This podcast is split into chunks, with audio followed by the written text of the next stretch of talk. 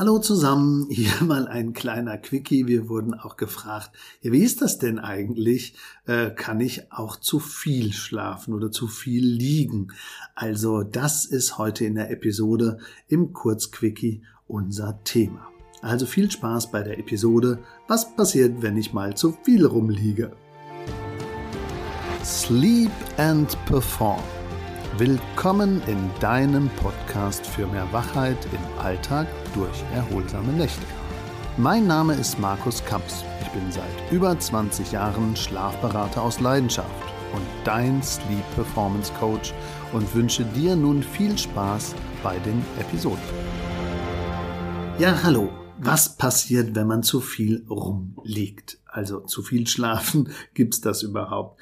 Ja, erwachsene Menschen sollten in der Regel ja schon sieben bis acht Stunden schlafen.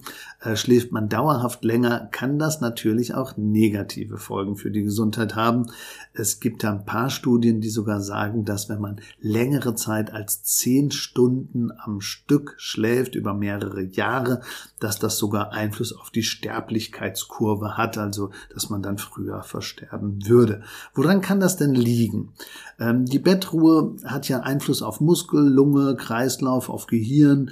Ähm, selbst bei Erkrankungen nach Operationen raten auch Mediziner manchmal, ähm, so schnell wie möglich wieder den Körper in Gang zu bringen. Also Bettruhe ist das eine, Erholung ist das eine, aber praktisch Dauer rumliegen, das ist ja das, was damit manchmal so gemeint ist.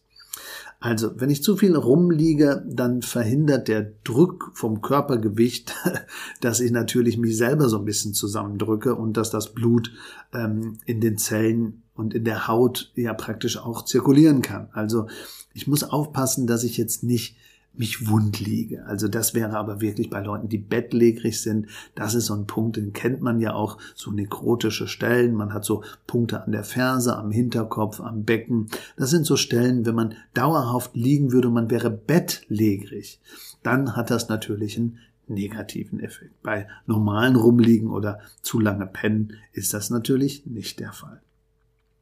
Pro Woche ohne jegliche Bewegung, wenn wir das machen würden, nimmt die Muskelmasse allerdings 10 bis 15 Prozent ab. Wer also, ähm, pff, ähm, ja, was denn, Skiunfall, mal ein Bein im Gips hatte, der kennt das Gefühl, ähm, dass das äh, ja abnimmt und dass man hinterher natürlich ein Problem hat, das wieder aufzubauen.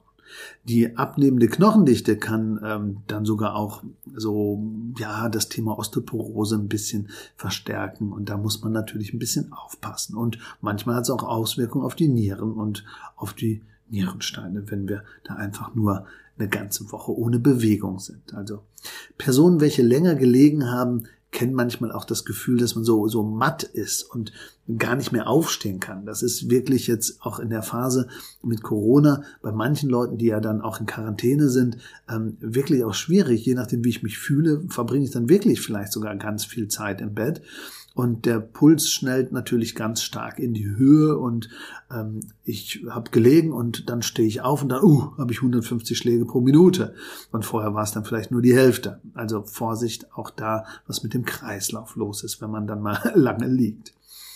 Ja, ähm, wenn ich natürlich die ganze Zeit in der Bude hocke, wir haben das ja auch mit der Episode Winterblues, könnt ihr euch auch gerne anhören, oder Wintermüdigkeit, da sprechen wir auch schon über das Thema Lichtmangel. Also auch hier, wenn ich zu lange im Bett liege, Lichtmangel, den ganzen Tag auf der Couch, äh, da hat ja der, der, der Körper gar keine Chance mehr, Vitamin D zu bilden. Und das wäre aber so wichtig für auch ein funktionierendes Immunsystem. Also und zudem erlebt ja auch ähm, der Körper eine regelrechte Hungerattacke, so dass die Schlafqualität natürlich noch mehr leidet, wenn ich ähm, den Körper so ein bisschen komplett aus dem Takt bringe und nur rumliege und dann gar nicht mehr an feste Essenszeiten denke. Darauf muss man also auch so ein bisschen achten. Viel Schläfer laufen auch die Gefahr, ähm, dass wir eine andere Toleranz haben bei Glucose, so eine eingeschränkte Glukosetoleranz Und das gefährdet dann sogar den Diabetes Typ 2, um das äh, stärker dann so auszubilden. Also da muss man ein bisschen vorsichtig sein, wenn man jetzt wirklich, wirklich lange, lange, wochenweise da rumliegt, dann habe ich diesen Effekt und wenn ich dann das über eine ganz lange Zeit habe, dann kommt der Effekt erst, wo es eben negativ wird. Sonst ist Schlafen einfach super für Körper, Geist und Seele und für alle anderen Effekte eben auch. Also wenn also dauerhaft viel geschlafen wird und der sehr müde sich fühlt, der sollte natürlich dann eher mal auf die Ursachenforschung gehen und schauen, äh, gibt es vielleicht Bluthochdruck oder was ist denn da los? Also, oder habe ich vielleicht sogar eine Schilddrüsenunterfunktion? Also es gibt da verschiedene Dinge oder vielleicht Schlafapnoe, ähm, die jetzt darauf hinweisen, dass einfach dieses große Thema Müdigkeit bei mir ist. Also, nochmal für den Kurzquickie.